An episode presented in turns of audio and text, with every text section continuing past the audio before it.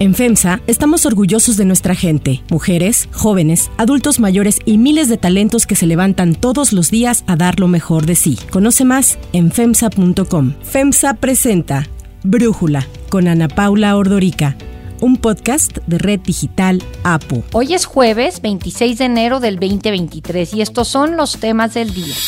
El presidente López Obrador minimiza el conflicto entre taxistas y conductores de Uber en Cancún. La inflación aumentó a casi 8% en la primera quincena de enero. Es así la peor cuesta de enero de los últimos 20 años. Nuevo escándalo en la Iglesia Católica. El Papa Francisco señala que la homosexualidad no es un delito, pero sí un pecado. Pero antes vamos con el tema de profundidad. Estamos rescatando a Pemex. De unas vez les adelanto de que el día 18 de marzo vamos a conmemorar un aniversario más de la expropiación petrolera. El presidente Andrés Manuel López Obrador anunció así que va a haber una fiesta en el Zócalo de la Ciudad de México para celebrar lo que él considera ha sido el rescate que está haciendo su gobierno a Pemex y a la Comisión Federal de Electricidad. Recalcó que todos los que quieran participar en el evento están invitados y que habrá hasta cantantes en el evento. Vamos a invitar a nuestros cantantes, los que les gustan a la gente, al pueblo. Va a ser fiesta porque rescatamos a Pemex y a la Comisión Federal de Electricidad. Tras el anuncio, López Obrador mandó un mensaje a la oposición. Ofrezco disculpa por anticipado a los conservadores, que no les va a gustar, pero que ojalá y comprendan que para nosotros sí es muy importante el 18 de marzo, como el 21 de marzo. A ellos estas fechas les incomodan mucho el presidente atribuye una parte del rescate de Pemex al que se esté construyendo actualmente la refinería de Dos Bocas. Su costo ha sido mucho más del doble del que se había anunciado en un principio, que era de 8 mil millones de dólares, y al momento va alrededor de 18 mil millones. El presidente anunció que en julio próximo será la fecha en que la refinería de Dos Bocas va finalmente a producir. Una información que la secretaria de Energía Rocío Nale también ratificó. Vamos muy bien, es una gran, gran obra. Yo creo que los van a invitar en presidencia a todos para que conozcan la gran obra que hicimos los mexicanos. Sin embargo, el año pasado el presidente prometió que a principios de este año es cuando se producirían los primeros barriles eh, de petróleo. Bueno, ahora la fecha se cambió hasta julio, un año después de que se inauguró. López Obrador dijo ayer que Dos Bocas estará en condiciones de producir 170 mil barriles diarios, la mitad de los 340 mil que es su capacidad máxima de producción. Por ello aclaró que sí llegarán a los 340 mil barriles diarios, pero hasta diciembre del 2023, ya que dijo, pues son procesos y no es solo cuestión de picarle a un botón. Como ha dicho varias veces, el presidente afirmó que antes de que termine su gobierno, México será autosuficiente y no va a tener que comprar gasolina ni diésel en el extranjero. Tenemos que defender nuestra soberanía, tenemos que defender el petróleo, tenemos que defender la industria eléctrica Pese a lo que presume ahora el gobierno, como presidente electo López Obrador dijo que antes de que finalizara su sexenio habría una producción de 2.600.000 barriles. En ese momento, Pemex producía 1.800.000 barriles diarios. Según el plan de negocios de Pemex 2019-2023, para el 2022, la producción proyectada era de 2.300.000 barriles diarios, pero la realidad fue mucho menor, fue de 1.622.000 barriles diarios. Además, la extracción cayó en 2.5% respecto al 2021 y esta ha sido así la caída más grande de los últimos tres años. Por otro lado, la CFE recibió en el 2022 casi 80 mil millones de pesos para subsidio de tarifas eléctricas y apoyar así supuestamente a las familias. Pese a ello, la comisión va a tener el déficit financiero más alto del que haya registro, ya que a noviembre del año pasado el déficit ascendía a más de 64 mil millones de pesos, la cifra más grande de los años anteriores. La CFE también tiene caídas en sus ingresos del servicio de electricidad que dan a casas y empresas. A noviembre del 2022 vendió más de 315 mil millones de pesos, un monto parecido al del 2021, pero 16% menor al que recibió en el 2019. Pese a estas cifras, el presidente López Obrador celebrará lo que él considera ha sido el rescate de Pemex y de la CFE, el cual será tres semanas después de que organizaciones civiles realicen una segunda movilización en el Zócalo de la Ciudad de México para rechazar el Plan B de la reforma electoral aprobado por Morena y sus aliados en diciembre pasado. El análisis. Para profundizar más en el tema, le agradezco a Gonzalo Monroy, director general de la consultoría especializada GMEC, platicar con nosotros. Gonzalo, a ver, ¿hay motivos para este festejo del 18 de marzo que anunció el presidente? Pues mira, Ana Paula, yo te diría de que objetivamente hay muy pocos, pero te voy a decir cuál es la fuente de celebración del presidente. Como muy bien hacías apunte en el preámbulo, pues sí, efectivamente todas las cifras de producción de petróleo, la producción de gasolinas, incluso incluso este año tardío que se está hablando de una reinauguración de la refinería de Dos Bocas, viene con muchas dificultades. Muy bien apuntas también los subsidios que han sido necesarios para mantener bajos los precios de la electricidad y también de la gasolina, de los combustibles en general. Pero ¿de dónde viene el entusiasmo del presidente? Bueno, muy probablemente Petróleos Mexicanos anuncia a finales de esta semana, justamente una ganancia, pues yo te diría que una que no se ha visto en prácticamente más de 10 años, de alrededor de 5 mil a 7 mil millones de dólares de ganancia. Y eso son unas cosas extremadamente positivas para Pemex. Pero esto hay que entenderlo claramente que es producto más de una circunstancia ajena a Pemex, que es de un buen manejo o atinado de política energética. ¿Por qué? Estamos viendo comparativamente que empresas internacionales, y puedo dar un ejemplo, ExxonMobil tuvo ganancias en el año 2022 por más de 58 mil millones de dólares, las más altas en su industria. En todo caso, también Shell, otro competidor o una empresa importante del ramo de la energía, tiene ganancias por más de los 37 mil millones de dólares. Pemex, en este caso, se levanta de donde venía estando con unos 5 mil a 7 mil millones de dólares de ganancia. Todo esto, hay que entenderlo claramente, es por la subida de precios que hemos visto, mucho de ello por la invasión de Rusia a Ucrania, una situación de la cual prácticamente ninguna empresa, ningún país tiene un dominio directo o influencia directa del tema. Sí, bueno, esto que dices me lleva a pensar, y lo recordaba ayer en su columna Leo Zuckerman, esta frase de John D. Rockefeller, que el mejor negocio del mundo es una compañía petrolera bien administrada y el segundo mejor negocio del mundo es una empresa petrolera mal administrada. O sea, aunque esté mal administrado Pemex, sigue siendo un buen negocio, sobre todo con los precios del petróleo como están actualmente. Pero en ese sentido, yo te preguntaría, ¿qué se está haciendo bien en este rescate que pretende el presidente. Vamos encaminados hacia la autosuficiencia, es algo que nos conviene. Arrancaría primero preguntándote esto. Antes de pasar y responderte esta pregunta específica, Ana Paula, hay que entender, y muy bien lo apuntas, ¿dónde está Pemex al día de hoy y cuáles son los resultados agregados de esos casi cuatro años de gobierno? Si uno revisa lo que van a ser los números finales de Pemex, prácticamente estamos hablando de que Pemex en esta administración únicamente ha perdido más allá de 57 mil millones de dólares. Todo esto lo sabemos, una parte ha sido lo del COVID, otra ha sido esta, este empuje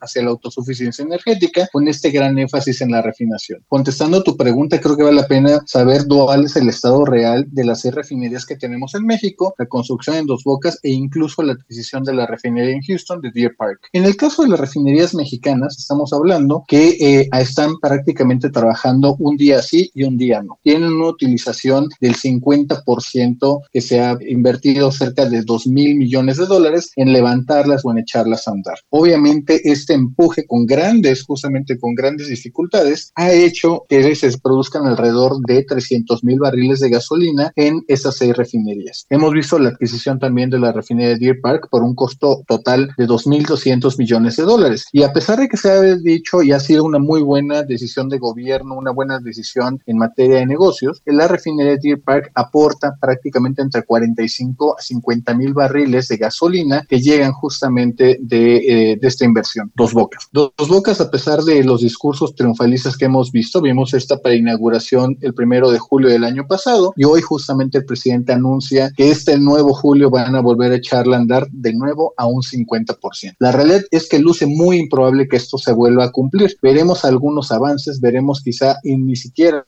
todavía el, el periodo de prueba un periodo de pruebas que hiciera la integridad de los equipos y de los procesos. Todo esto nos pone prácticamente que México tiene al día de hoy, incluyendo a, Deer Park y a las refinerías, prácticamente importando poco más del 50% de las gasolinas y del diésel que se producen en el país. Dos Bocas, cuando esté operando comercialmente por allá del 2026-2027, pues aportará aproximadamente 100 mil barriles más. Lo que trato de decirte, Ana Paula, es que cuando estemos hablando del 2027-2028, México va a seguir importando aproximadamente entre 200 a 300 mil barriles diarios de gasolina. Ahora, tú estás contando ahí lo que se produce en Deer Park y, como si fuera nacional o así lo entendí, pero ¿qué no? Pues la refinería está en Texas. Entonces, para meter lo que ahí se refina a México es una importación igual, aunque la refinería sea de México, ¿no? Totalmente, totalmente. Y aquí incluso, qué bueno que me haces esa pregunta, hay que entender claramente dos elementos que están pasando en Deer Park. Uno tiene que ver con que eh, la refinería tiene problemas de acceso al Houston Ship Channel, que es uno de los, uno de los puntos de entrada justamente con los complejos petroquímicos y refinerías que están cerca de Houston. Al no tener este acceso al puerto, lo que se hace es que la producción de la refinería se da o se entrega a clientes adyacentes a esta, una buena parte incluso al centro petroquímico de Deer Park que conserva todavía Shell. Lo que ocurre es que Pemex, en este caso, recibe producto equivalente en las mismas características físico-químicas ya en alta mar. Y es esta la que termina llegando hacia México. Pero como muy bien apuntas, eso todavía va a seguir siendo una importación. Ahora, el presidente habla, te digo, de este rescate y yo veía hace dos días en la portada del economista que la producción de petróleo es pues la más baja en más de dos, tres décadas. Hablaba de una producción de 1.622.000 barriles diarios. No sé cómo pensar que se está rescatando a Pemex si la producción de barriles está cayendo estrepitosamente por un lado y si la CFE pues no ha logrado tampoco ser la gran proveedora de electricidad en un momento en donde yo creo que la electricidad es aún más importante que el petróleo o pronto será, ¿no? Pues sí, efectivamente, Ana Paula, aquí lo que, lo que tendríamos que ver, y tú muy bien lo apuntas, es la caída justamente de toda la producción. Estamos viendo, por ejemplo, que estos 1.600.000 barriles, pues prácticamente ponen que se ha perdido más de un 14% con respecto a diciembre de 2018, cuando inicia esta administración. Como también apuntas, estamos viendo estos procesos inflacionarios, especialmente en las tarifas eléctricas. De nuevo, una parte muy importante por el gas natural, que con la invasión de Rusia a Ucrania también se dispararon los precios prácticamente a 2.5 veces de lo que estaban en su momento. Todo esto pone en una situación de extrema vulnerabilidad tanto a Pemex como a CFE. Desde el punto de vista operativo, ninguna de las dos empresas está en mejores ámbitos de donde estaban cuando empezó esta administración, pero de nuevo, este dato que va a anunciar probablemente el presidente de ganancias que no se habían visto antes, pues tratará de opacar ocultar las realidades operativas de las dos empresas. Gonzalo Monroy, muchísimas gracias por este análisis para Brújula. Claro que sí, Ana Pablo, un gusto platicar contigo muy feliz año.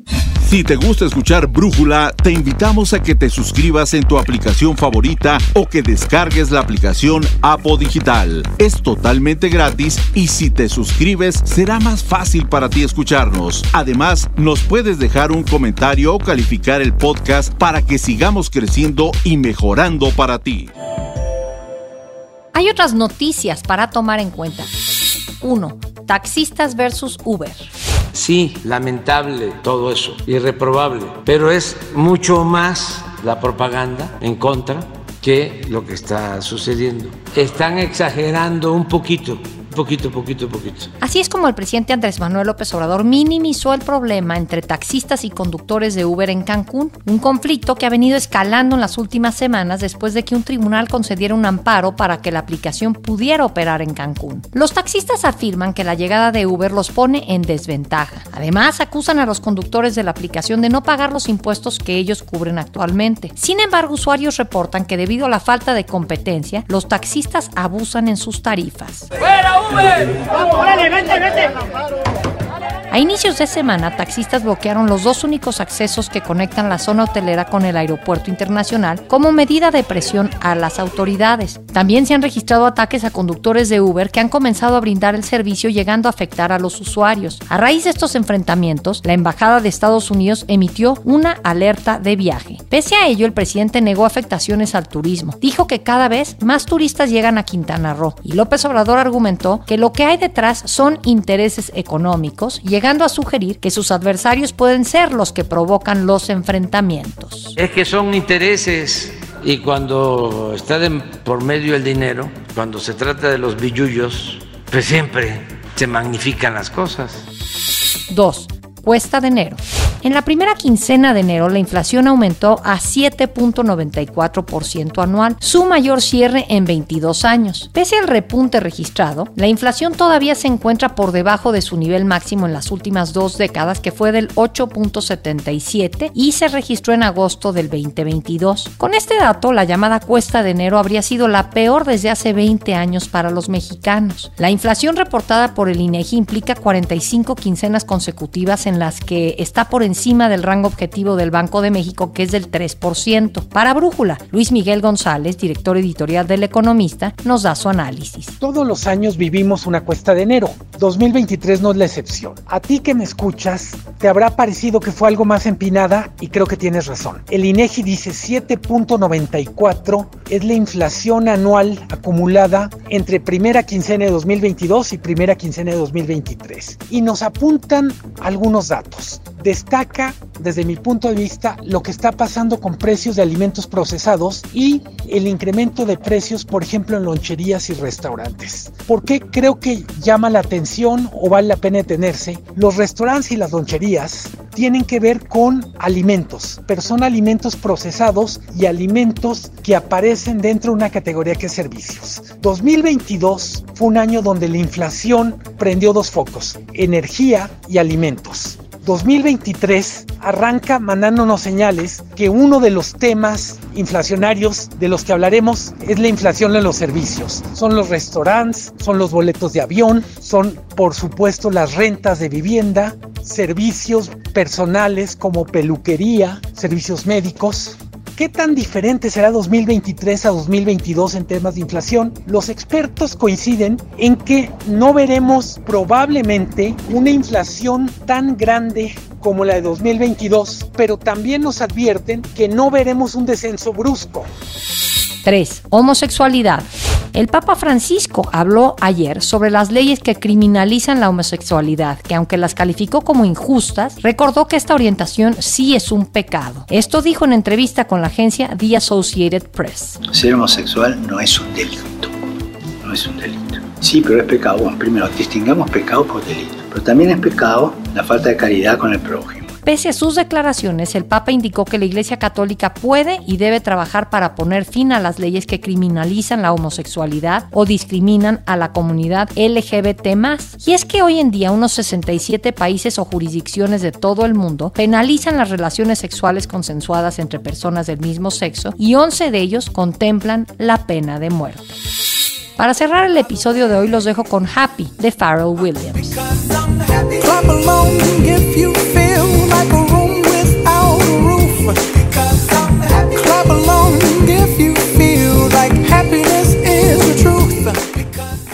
Cantante se reunió con el presidente de Francia, Emmanuel Macron, para hablar sobre los derechos humanos, la seguridad en Internet y sus efectos nocivos. La plática se llevó a cabo en el Palacio del Elíseo y al finalizar, Macron agradeció a Farrell por medio de Twitter e invitó a más artistas a hablar sobre estas problemáticas que existen actualmente, en especial para beneficiar a los niños. Farrell Williams continuó apoyando causas sociales en el país y ayer se presentó en la gala Yellow Pieces, un evento musical benéfico para la Fundación Hospital organizada presidida por la primera dama de Francia, Brigitte Macron.